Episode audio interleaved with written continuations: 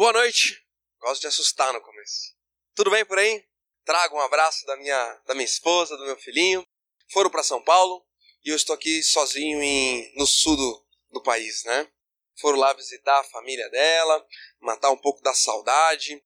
E a gente fica em casa meio sozinho, né? Dá até uma saudade daquele choro na madrugada, né? E confesso para vocês que não tá sendo muito legal assim, né? Porque a gente acostuma tanto, né? Com a adversidade, né? Vai ter até aquele, aquele ditadinho que diz que mar, como é que é? Mar tranquilo não faz bom marinheiro, né? Coisa boa, né? Então eu trago o abraço da minha esposa, que está por lá, e o Benjamin também está por lá. E eu quero hoje meditar um pouco contigo, vai abrindo aí a sua Bíblia, livro de Mateus, capítulo 16. Evangelho que escreveu Mateus 16, projeta lá para nós. Capítulo 16, a partir do versículo 13. Essa semana eu estava na empresa conversando com o pessoal e nós entramos num assunto que eu achei bem interessante, que é o efeito placebo. Já ouviu falar do efeito placebo? Vou explicar para você o que é o efeito placebo. Quando uma indústria farmacêutica vai desenvolver um novo medicamento contra uma doença, chega um ponto do desenvolvimento daquele medicamento onde tem que ser testado em seres humanos o remédio para ver se ele efetivamente é eficiente contra aquela doença, especificamente, né?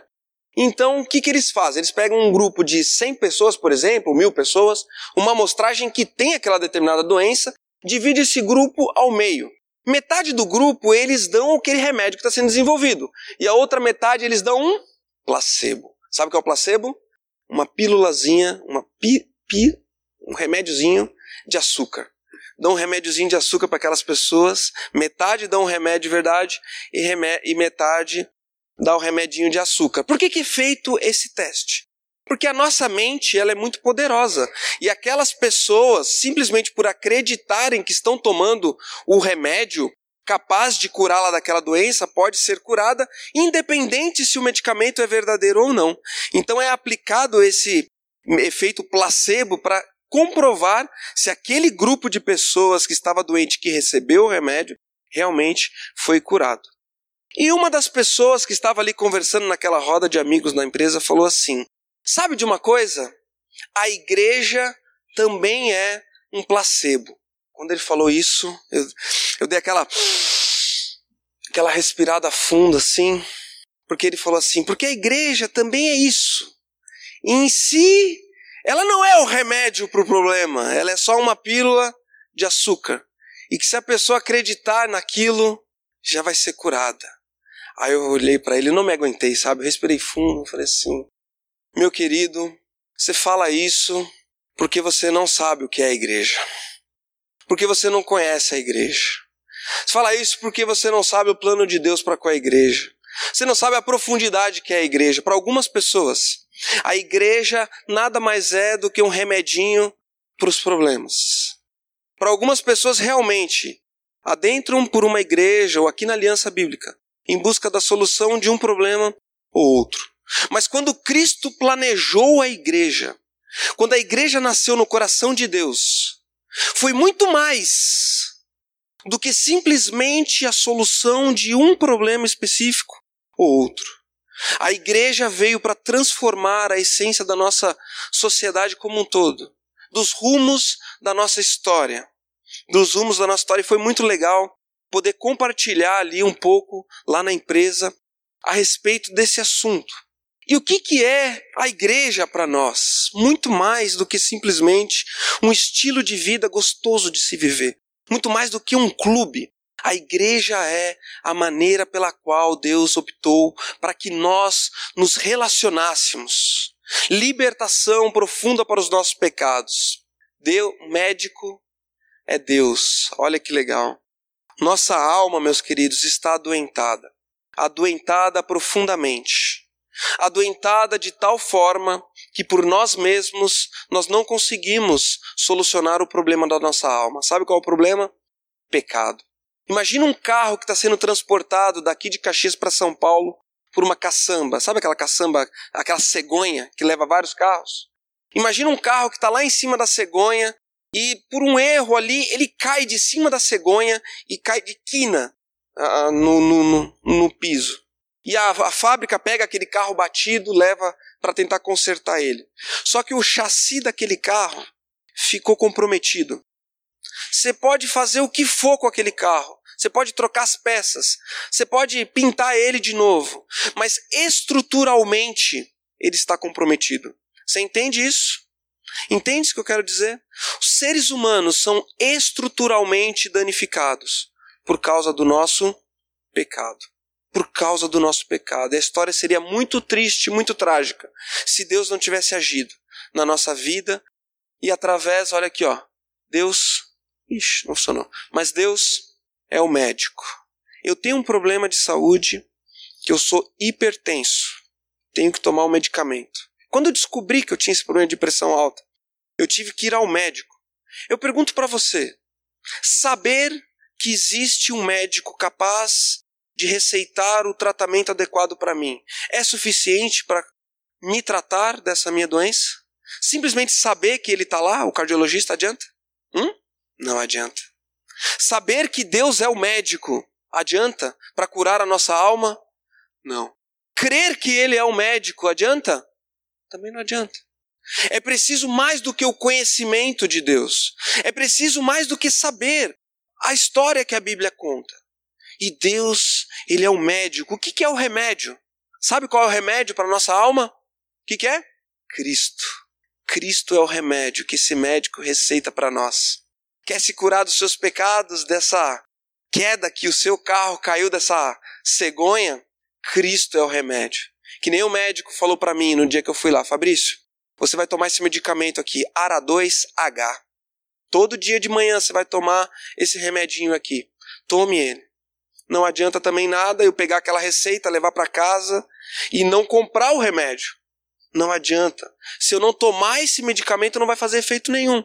Por mais que eu saiba que aquele remédio é suficiente para manter a minha pressão arterial em dias, se eu não for na farmácia, não comprar e não tomar, não adianta nada.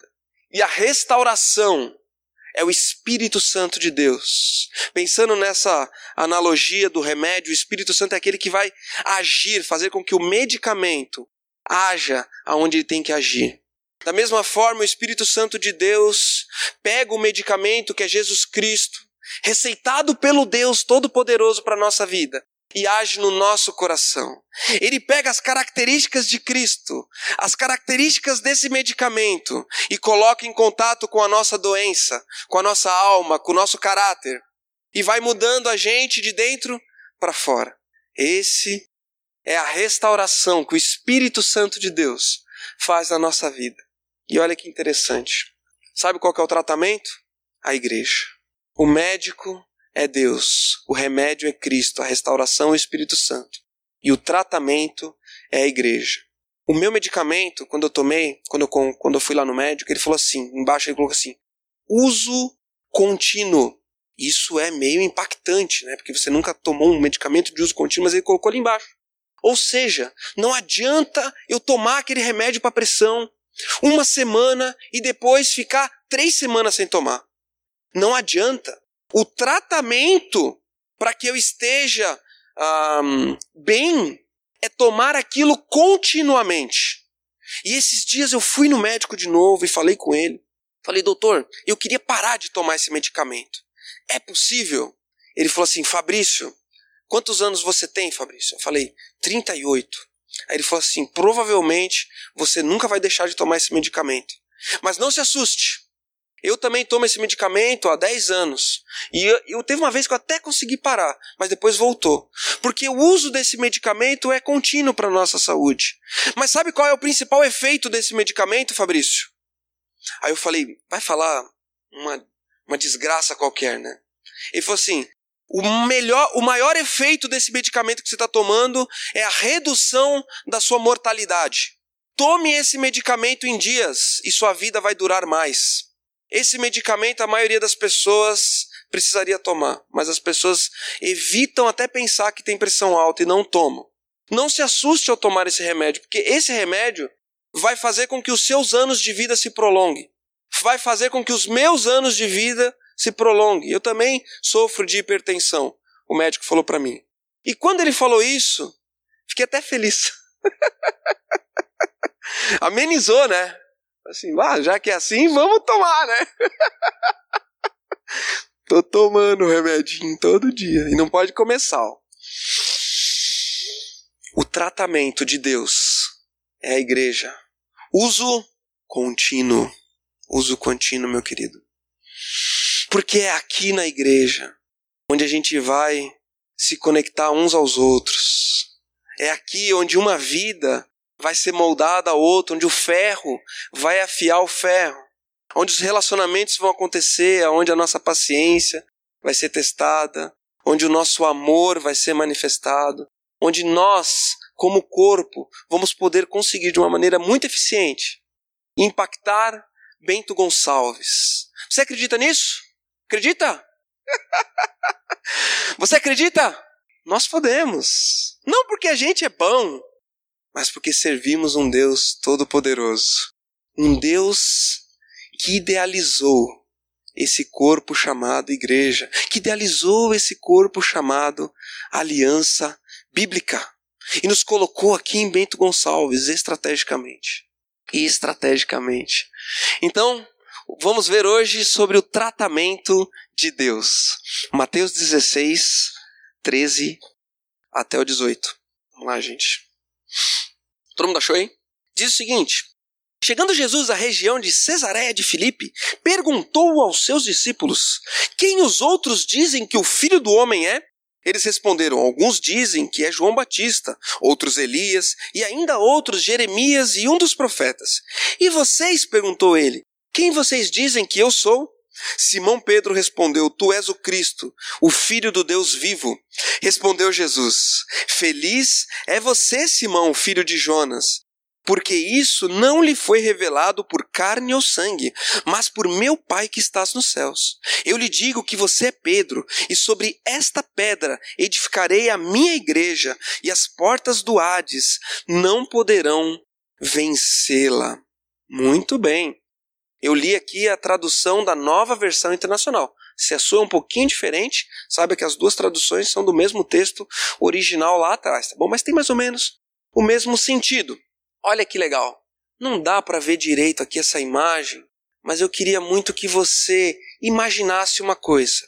O primeiro versículo aqui diz que eles chegando Jesus à região de Cesareia de Filipe. Se você chegar na sua casa, colocar no Google assim, Cesareia de Filipe. Sabe que imagem vai aparecer? Essa imagem. Cesareia de Filipe era uma região extremamente rochosa. A cidade era esculpida na rocha. Então, olha que legal, Jesus ele é muito ah, ilustrativo em todas as partes ali, quando, quando ele vai dando os seus ensinamentos, ele gosta de dar ilustrações. Então ele leva os discípulos dele a uma região específica, chamada Cesareia de Filipe. E essa região é esculpida na rocha. E ali naquele lugar, Jesus vai lançar alicerces numa rocha muito profunda, que os seus discípulos, amanhã depois, vão lembrar lá de Cesareia de Filipe. Você lembra? Você lembra, Pedro? Você lembra, João, de quando Jesus falou aquilo lá atrás em Cesareia de Filipe, aquela rocha? Pois é, nós estamos vendo essa rocha se materializar aqui diante de nós. E nós vamos ver que rocha é essa. Primeira coisa que Jesus pergunta aqui então. Perguntou aos seus discípulos: Quem os outros dizem que o filho do homem é? Eles responderam: Alguns dizem que é João Batista, outros Elias, e ainda outros Jeremias e um dos profetas. Jesus então pergunta ali para os discípulos dele, né? Quem que o povo está falando a respeito de mim? Qual é a ideia que as pessoas têm a respeito de quem eu sou? E sendo aqueles discípulos da tradição judaica, logo eles se recordaram daquilo que o povo está falando a respeito de Jesus. E eles citam aqui alguns dos profetas do Antigo Testamento. Mas é interessante essa resposta dos discípulos, porque ela traz consigo um conceito muito interessante. Quem é Jesus para as pessoas? Para a maioria das pessoas, Jesus é uma das vozes que clamam por aí. Para a maioria das pessoas, Jesus é um dos medicamentos que nós podemos tomar. Para a maioria das pessoas, Jesus é apenas um profeta. Para a maioria das pessoas, Jesus é apenas um estilo de vida a ser seguido. E eu te pergunto: você já leu esse livro de ponta a ponta? Alguém já leu esse livro de ponta a ponta? O que, que esse livro? Qual é a mensagem central desse livro? Alguém sabe? Todo esse livro, meus queridos, desde o haja luz até a última palavra do Apocalipse, todo ele gira em torno de um único tema, de um único assunto. E esse assunto é a cruz de Cristo.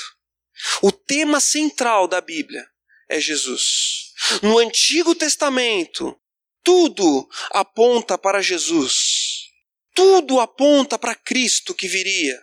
Muitos profetas se levantaram, um atrás do outro, visualizando profecias de que o Cristo viria. Muito legal, tem um, um, uma descoberta arqueológica que fizeram: pergaminhos do Mar Morto. Já ouviu falar dos pergaminhos do Mar Morto, que foi descoberto um tempo atrás? Havia um pastor de ovelhas próximo ao Mar Morto. Ele jogou uma pedra dentro de uma caverna. Dentro daquela pedra ah, ele ouviu um barulho quando a pedra caiu lá dentro. E ali ele era um barulho de vaso sendo quebrado. Ele foi ver o que, que era. Quando ele entrou naquela caverna, ele viu diversos pergaminhos espalhados que estavam dentro daquele vaso que se quebrou e vários outros vasos ali. E os arqueólogos foram lá ver o que, que eram aqueles documentos que estavam ali perdidos. E começaram a ver, nossa, isso aqui é coisa muito antiga. E começaram a analisar aqueles textos. E dentre os textos que ali estavam, do pergaminho do Mar Morto, tem um livro muito, muito interessante, chamado Livro do Profeta Isaías, que é o mesmo que você tem em mãos aqui. E os pergaminhos do Mar Morto mostraram que aquele livro de Isaías, datado, datado mais ou menos uns 700 anos antes de Cristo, um profeta que olhou e viu que nasceria o Cristo e escreveu. Sabe aquele texto de Isaías que fala que viria o Cristo, ele escreveu. Muito, muito tempo antes. Não só Isaías, mas muitos outros apontando para Cristo. E quando os discípulos falam para Jesus, você é um dos profetas, Jesus respira fundo também. Porque Jesus sabe que ele não é apenas mais um dos profetas. Ele sabe que todos os profetas que antes dele, todos os profetas apontaram é para ele. Mas daí ele pergunta para os discípulos: E vocês? Vamos ler aqui, ó. E vocês, versículo 15. Perguntou ele: Quem vocês dizem que eu sou? Simão Pedro respondeu: Tu és o Cristo, o Filho do Deus vivo. Respondeu Jesus: Feliz é você, Simão, filho de Jonas, porque isso não lhe foi revelado por carne ou sangue, mas por meu Pai que estás no céu. Tu és o Cristo essa frase, o Cristo, ela é muito significativa, porque hoje em dia nós falamos assim, Jesus Cristo, né? Como se Cristo fosse o sobrenome de Jesus. Como tem Fabrício Galego ou Leonardo Zausa, a gente fala, ah, tem Jesus Cristo. Mas Cristo não é o sobrenome de Jesus. O Cristo é o título de Jesus. É o título que nesse momento Pedro atribui a Jesus. O ungido de Deus para o trono de Israel. Davi foi ungido por Deus para o trono. E Cristo, Pedro, ao dizer isso, ele reconhece em Jesus a divindade como rei e como filho do Deus vivo.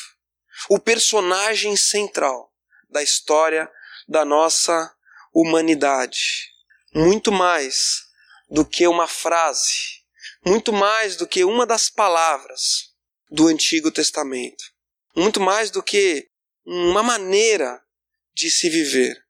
Cristo, ele é o filho do Deus vivo. E é muito legal o 18 que diz o seguinte: E eu lhe digo que você é Pedro, e sobre esta pedra edificarei a minha igreja, e as portas do Hades não poderão vencê-la.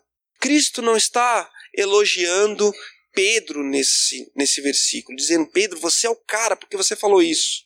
Sobre você eu vou edificar a minha igreja. Não, Cristo não está falando isso. O que ele está falando é sobre aquela declaração de Pedro. Ele faria algo novo entre os homens. E esse algo novo que nasceria com a partida dele, a chegada do Espírito Santo, se chamaria igreja. Uma nova maneira de se relacionar com Deus. A partir da morte de Cristo e da ressurreição, Cristo estabelece a igreja. E o alicerce dessa igreja, isso é muito legal. As rochas que ali estavam ilustradas, ao redor daquelas pessoas, daqueles discípulos, a rocha seria a divindade de Jesus. O Cristo, o Filho do Deus vivo. O Filho do Deus vivo. E não existe força nesse mundo capaz de destruir a igreja de Deus. Vamos ler juntos? Vamos lá. Não existe.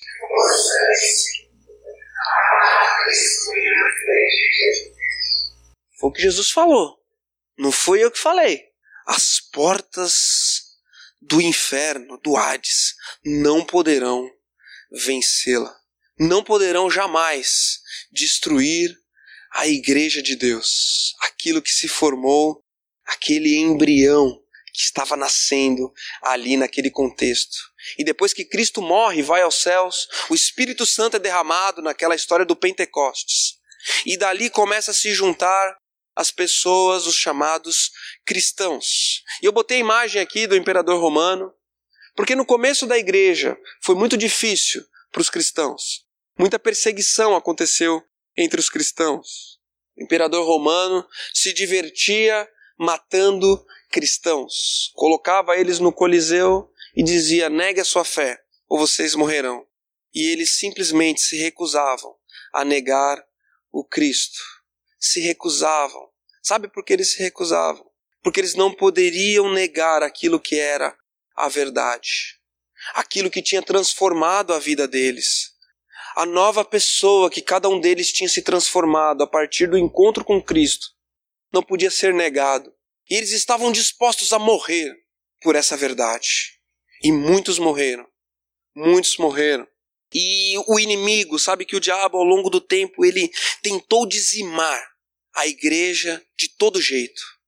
Mas algo interessante quanto aos cristãos: quanto mais eles eram perseguidos, mais eles se proliferavam, mais surgiam cristãos mais aparecia gente acreditando nesse tal de Jesus. Não é possível que esse movimento, chamado igreja, possa ser uma coisa natural dos seres humanos. Só é possível permanecer ao longo da história da, nossa humanidade com uma ação divina de Deus. Porque o diabo fez de tudo para destruir. E como um nó que cada vez é apertado mais forte, cada vez se fortalece mais. E assim o nosso povo cresceu ao longo da história. Mas o inimigo aprendeu com a característica da igreja. E em vez de apertar esse nó, sabe o que ele começou a fazer? Vou deixar esse pessoal afrouxar. Deixa tranquilo, deixa deixa eles mais tranquilo, deixa eles sossegados. E em vez de ir de frente com eles, sabe o que eu vou fazer? Sentar do lado e influenciando devagar. Eu vou começar a contaminar a igreja de dentro para fora, de dentro para fora. E meus queridos, essa igreja que nasceu lá atrás é a mesma de hoje em dia. Essa nós nós aqui como comunidade, Aliança Bíblica, temos tudo a ver com aquelas pessoas lá atrás. E a primeira coisa que eu e você temos que entender para ser igreja é o seguinte: o primeiro passo é passar pela cruz. Primeira coisa que eu e você temos que entender, que para ser igreja, não pode ser igreja quem não passou pela cruz. Quem não entendeu que é pecador, quem não reconheceu os seus pecados diante de Deus, quem não olhou para Jesus e viu em Jesus o caminho para a salvação. Esse é o primeiro passo para ser igreja para ter acesso a essa comunidade linda e maravilhosa. E olha só que interessante. Só se preocupa com a salvação dos outros quem é salvo. Para e pensa nessa frase.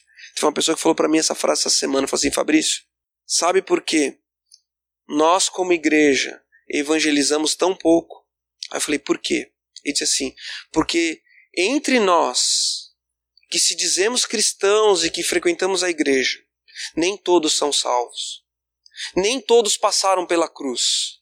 E quando você não passou pela cruz, quando você não reconheceu Deus como seu Senhor e Salvador, você não se preocupa que o outro também passe. Porque se você entendeu a mensagem do Evangelho, as boas novas que Jesus anunciou, se isso mudou a sua vida, é natural desejar que aqueles que estão ao seu lado também escutem a respeito dessas boas novas. Só se preocupa com a salvação dos outros quem é salvo. Vamos ler junto? Pare e pensa, vamos lá. Só se preocupa com a salvação dos outros quem é salvo. Quem é salvo. E a gente tem que olhar para a nossa vida. Eu tenho que olhar para a minha vida. Será que eu me preocupo com aquele que está do meu lado? Será que as pessoas que estão lá na minha empresa, eu quero que Cristo transforme a vida deles? Será que eu quero inseri-los no contexto da igreja? Ou eu pouco me importo com eles? E Cristo nos formou comunidade. Cada um de nós, cada membro desse corpo, entrelaçado uns aos outros, pelo laço do Espírito Santo, capacitou cada um com dons e talentos. Né? Cada um tem um talento, cada um tem um dom. E é muito legal, é que nem aqueles. Sabe, uh, já assistiu filme de guerra? Eu acho que se eu for um dia convocado para guerra, eu, eu, acho que eu vou. Não vou nem conseguir ir, porque eu morro de medo dessas coisas. Mas eu gosto de ver aqueles filmes de guerra. E é legal quando vai o batalhão de guerra a enfrentar os inimigos, que cada soldado tem uma habilidade, já viu? Tem um que fica só no rádio aqui. Esse é o, é, é o da oração. Fica só no rádio, falando, né? É assim. Aí tem um outro que é o sniper, que ele fica de longe lá, só mirando nos inimigos e pá, dando um tiro lá longe. Tem um outro, ó, ó, tem um que fica só no helicóptero levando as pessoas. Esse é o, é o que dá carona. Sabe, na igreja, fica pegando no grupo célula, leva, aqui, leva pra lá, leva aqui, leva pra lá. Uma comunidade. Tem um médico. Viu, né? Sempre tá no meio do filme de guerra, dá lá uma, um. Alguém toma um tiro e alguém grita, né? Médico! Médico! Aí vem ali o médico e atua ali para fazer o curativo, né? E na igreja também tem o médico, né? Quando dá uma briga entre duas pessoas, já chama lá o fulano de tal pra apaziguar. Quem que é o médico aqui, Adelar? Você que é o médico, Adelar? chama o médico, o médico vai lá, vai, não, gente, para com isso, não deixa disso, tal. Às vezes nos filmes de guerra, o cara grita assim: "Médico! Médico!" E o médico não vem. Já viu? Porque o médico morreu. Quando falta o médico, o que, que faz? Morre todo mundo?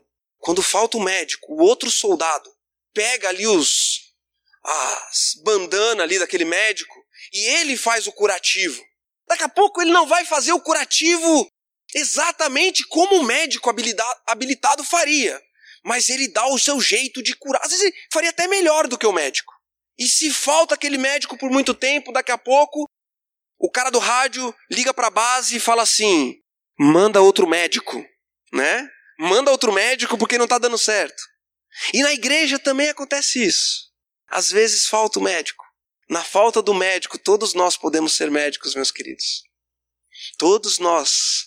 Quando falta um dom, quando alguém está faltando, você pode se colocar nessa vala, nessa brecha e fazer a diferença. E Deus vai levantar outra pessoa. Mas é muito legal, é muito bacana pensar que Deus me habilitou com certas ferramentas, com certos dons, me colocou no meio de uma igreja, para que eu possa servir. Para mim é sensacional falar aqui na frente. Para mim, eu faria isso o resto da minha vida, falando. E eu tenho certeza que no dia em que me for privada a oportunidade de ensinar, eu tenho certeza que nesse dia a minha fé vai começar a cair. Porque eu vejo que Deus ele me formou de certa forma a exercer isso. E não é questão de ser melhor do que ninguém, porque cada um tem uma aptidão. Cada soldado tem o seu chamado específico. E um time ele só é completo se todos os jogadores estão jogando. Né? Eu até coloquei ali ó, o time do remo, sabe? Todo mundo remando, né? O que está na frente ali está remando, né? Remando forte. E ele acha que todo mundo atrás dele também está remando. Ou pelo menos é a expectativa do que está na frente.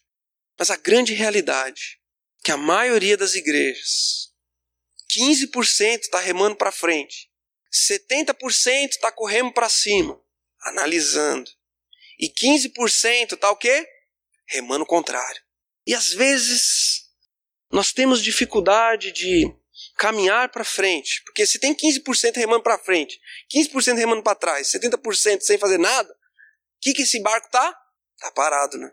Agora imagina se os 100% estivesse remando para frente. Imagina como seria. E às vezes na igreja acontece isso também. Às vezes acontece.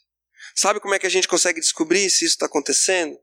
Quando nós vamos à igreja como consumidores. Quando nós nos reunimos na, nesse grupo como meros consumidores da palavra. E quantas vezes eu já caí nesse problema? Né? Ser alguém que chega e fica analisando.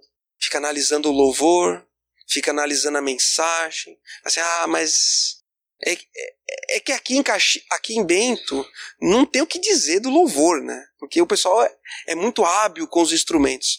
Mas às vezes, em outros lugares, às vezes eu vou e eu tenho a tendência natural a ficar olhando assim as pessoas como elas estão tocando. E ficar analisando se está bem ou se está mal tocado. E ao fazer isso, eu me desconecto daquilo que está acontecendo naquele momento. Que diferente seria se eu chegasse diante de Deus e falasse assim, Deus, cada uma dessas palavras é o meu coração sendo derramado diante de ti, Pai. E eu quero cantá-las com toda a força. Tem algumas coisas que eu falo aqui no meio dessa música aqui que, nossa, eu nem consigo. Mas eu faço de cada uma dessas palavras um objetivo para minha vida. Trabalha no meu coração, eu quero ser quebrantado. Se nós fizéssemos isso em todas as músicas que são cantadas aqui no louvor, não precisaria nem do estudo. A gente já poderia, acabou o louvor, ir para casa desafiados. Ai, não acredito que aquele cara dando aquele estudo de novo. Gente do céu. Eu não posso ver, mas não acaba nunca. Eu chego aqui na aliança e quando eu vejo que aquele cara eu tenho vontade de ir embora, Fabrício. Ah, tenho vontade de ir embora. Olha, ele vai. Eu não acredito que ele vai ler aquele versículo de novo. Gente, filho pródigo, não aguento mais. Às vezes é assim. Às vezes a gente tem o coração como consumidor. Ah, essa semana outro cara falou para mim o seguinte: que ele vai na aliança, ele vai na celebração, ele ouve a mensagem, mas é uma mensagem mais ou menos, né? Aquele bom mesmo que ele chega em casa, aí ele vai pro YouTube. Aí no YouTube, cara, ali sim tá as mensagens boas, cara. Bah, é cada mensagem. Eu botei até, botei até alguns aqui, ó.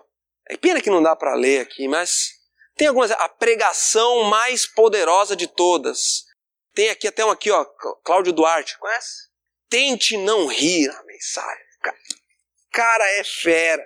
Os melhores pregadores estão lá.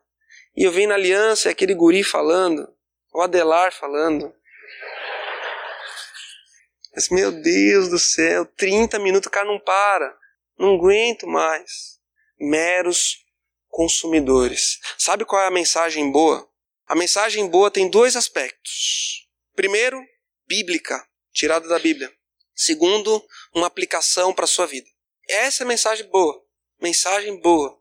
E Deus nos muniu aqui com ferramentas. Colocou aqui diante de nós pessoas para trazerem mensagens bíblicas e aplicações para a nossa vida. E você é o cachorro ou o gato dentro da igreja? Sabe qual é a diferença do cachorro do gato? Crente cachorro, crente, crente gato. Cachorro é animado, né? Quem tem, alguém tem um cachorro aqui que nem esse aqui? Coloquei um, aqui um, um gold, aqui, ó. Ele, ele tá sempre contente, né? Tá, não tem tempo ruim com o cachorro. Você chega de madrugada lá, lá em casa, quem que vem te receber? O cachorro, né? O gato não. O gato, ele nem levanta da casinha dele, né? Sabem que dizem que o gato, ele só tá na casa das pessoas porque de lá ele ganha comida. Se acabar a comida na casa que o cachorro mora, você acha que o cachorro vai embora? Não. É capaz de começar a pensar, é capaz de ir buscar uma pombinha, trazer para casa. De tanto que ele é empenhado ali naquela casa. De tanto que ele ama aquela família, se empenha. Cristão cachorro. Sabe, Léo? Ah, aquela igreja lá que você vai, cara, só tem X9. Cara, fiquei sabendo de umas coisas. O, o seu Léo é o, é o cachorro, ele fala assim: Não, mas como assim, cara? Você tá doido? Eu conheço o pessoal, cara. Não, conheço, cara. Não, você tá falando de outra pessoa. Esse aí não é. Esse aí não é o Fábio que eu conheço, não. Não. Eu vou lá tirar limpo. Fábio, o que, que é isso? Ah, cara, olha. Lá onde você vai. Aquele cara, aquele casalzinho lá. Hum, ouvi dizer, ouvi dizer de outra pessoa que me falou que aquilo ali tá cheio de problema. O cachorro fala: Não, lá na igreja não, cara. Os casalzinhos lá a gente trata quando a gente vê que tá com problema. A gente vai atrás, a gente discipula. Ele defende. Já o gato. Ah, ouvi dizer ali, fulano de tal tá com problema. Você não sabe da pior, cara. Isso que você sabe, Rafa, não é nada. Se você soubesse tudo que eu sei, hum, vou até te contar. Mas vou te contar para você orar. Não é para você. Não é assim? não, é para você orar. Cristão gato e cristão cachorro. Que tipo de cristão nós queremos ser dentro do corpo da igreja? Você está remando para frente, para trás, ou está apático? Para finalizar, meus queridos, Hebreus capítulo 10, versículo 25 diz o seguinte: Não deixemos de reunir-nos como igreja, segundo o costume de alguns, mas encorajemo-nos uns aos outros, ainda mais quando vocês veem que se aproxima o dia. O dia do nosso Senhor Jesus está voltando, está chegando. E sabe por que, que ele vem? Esse o dia a que se refere aqui é o dia em que Jesus volta. E você sabe por que, que Jesus volta? Ele volta para resgatar a sua igreja. Ele volta para resgatar a sua igreja. O cristianismo, não, você não pode tirar o cristão da igreja e dizer que ele continua sendo cristão, porque não existe isso. Não existe cristianismo sem igreja. Não existe ex-cristão um cara que se era da igreja, mas não é mais. Ele pode ser uma ovelha que está perdida. Ou quem sabe ele nunca foi uma ovelha. Porque cristão mesmo entende o que Jesus fez e entende o papel dele dentro do corpo, dentro da comunidade. Você tem o seu papel, eu tenho o meu. E quanto mais eu e você, presta atenção nisso, quanto mais eu e você colocarmos em ação esse propósito de Deus dentro do corpo da igreja, mais completo e mais feliz nós seremos nessa vida. Mais realizados nós seremos. Porque a igreja é plano de Deus, a aliança bíblica é plano de Deus. E é um prazer muito grande estar aqui com vocês. E quero pertencer a esse corpo durante todos os, os longos anos da minha vida que ainda estão diante de mim. Amém? Vamos orar então, feche teus olhos.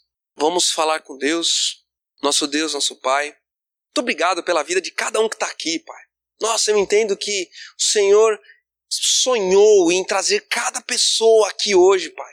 O Senhor idealizou que essas pessoas chegassem aqui hoje, dentro desse salão. Esse salão não é a igreja, Pai, nós somos a igreja. Nós somos essa união, esse grupo de pessoas que tem tudo a ver contigo, Pai. Muito obrigado pelo sacrifício de Jesus naquela cruz de uma maneira que a gente nem consegue entender, e pela ressurreição dele, e principalmente também pelo Espírito Santo que nos foi presenteado, Pai. E Deus, eu peço, Pai, que cada um de nós aqui hoje, Deus, nos ajuda a fazer em dias esse tratamento, Pai, que é a tua igreja, é a comunidade, Pai.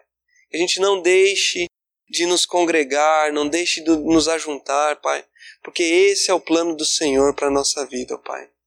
Nos cura, Pai, nos cura se aqui entre nós há diferenças, Pai. Se entre nós houveram dificuldades, nos ensina, Pai, os teus caminhos. Que possamos realmente perdoar uns aos outros e manter firme e forte o nosso compromisso, Pai, com o Senhor e com a comunidade. Em nome de Jesus que nós oramos, Pai. Amém. Amém, meus queridos.